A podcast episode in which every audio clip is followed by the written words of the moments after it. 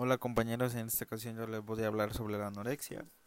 ¿Qué es la anorexia? La anorexia consiste en un trastorno de la conducta alimentaria que supone una pérdida de peso provocada por el propio enfermo y esto lleva a cabo un estado de iniciación que se caracteriza por el temor a aumentar de peso y por una percepción distorsionada que hace que el cuerpo del enfermo se vea más gordo incluso cuando éste está por debajo del peso recomendado. Por ello inicia una disminución progresiva del peso mediante ayunos, reducción de la ingesta de alimentos y normalmente comienza con la eliminación de los carbohidratos, ya que existe la falsa creencia de que estos engordan. A continuación de esto rechaza las grasas, las proteínas, incluso los líquidos, y, esto lo lleva a un caso de deshidratación extrema.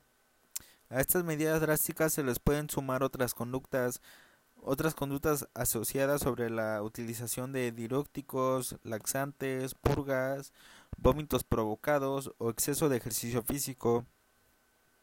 Es importante distinguir la anorexia de otros trastornos alimentarios muy frecuentes, aunque, aunque son más leves. El 80% de los jóvenes pasan por esta etapa en la que empeora su relación con los alimentos y los evitan, lo que indica que en ningún momento se estén desarrollando la enfermedad.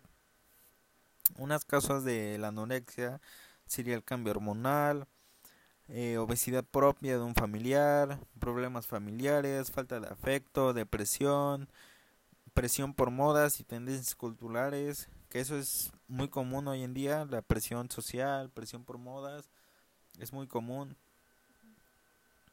Eh, ¿Cómo podemos prevenir la anorexia? La prevención se puede realizar en diferentes ámbitos como el de la familia o en el colegio. Eh, los centros escolares serían uno de ellos, ya que pueden suponer una fuente de información muy válida tanto para los padres como para los alumnos mediante conferencias impartidas por profesionales. Asimismo, las actitudes de, las, de los profesores y de la compañera ante la sospecha de un caso puede resultar determinante en la, en la detección del caso. En casa la prevención se basa en una adecuada relación familiar con supervisión directa, supervisión, perdón, por parte de los padres y promoviendo un ambiente favorable para el diálogo. A pesar de que los padres puedan sentirse con una como intrusos, entre comillas, en la, en la intimidad de sus hijos, puede que sospeche alguna conducta alimentaria alterada, es muy importante que lo observe de cerca. El, el, hábito, el hábito de comer en familia es una de las principales medidas preventivas.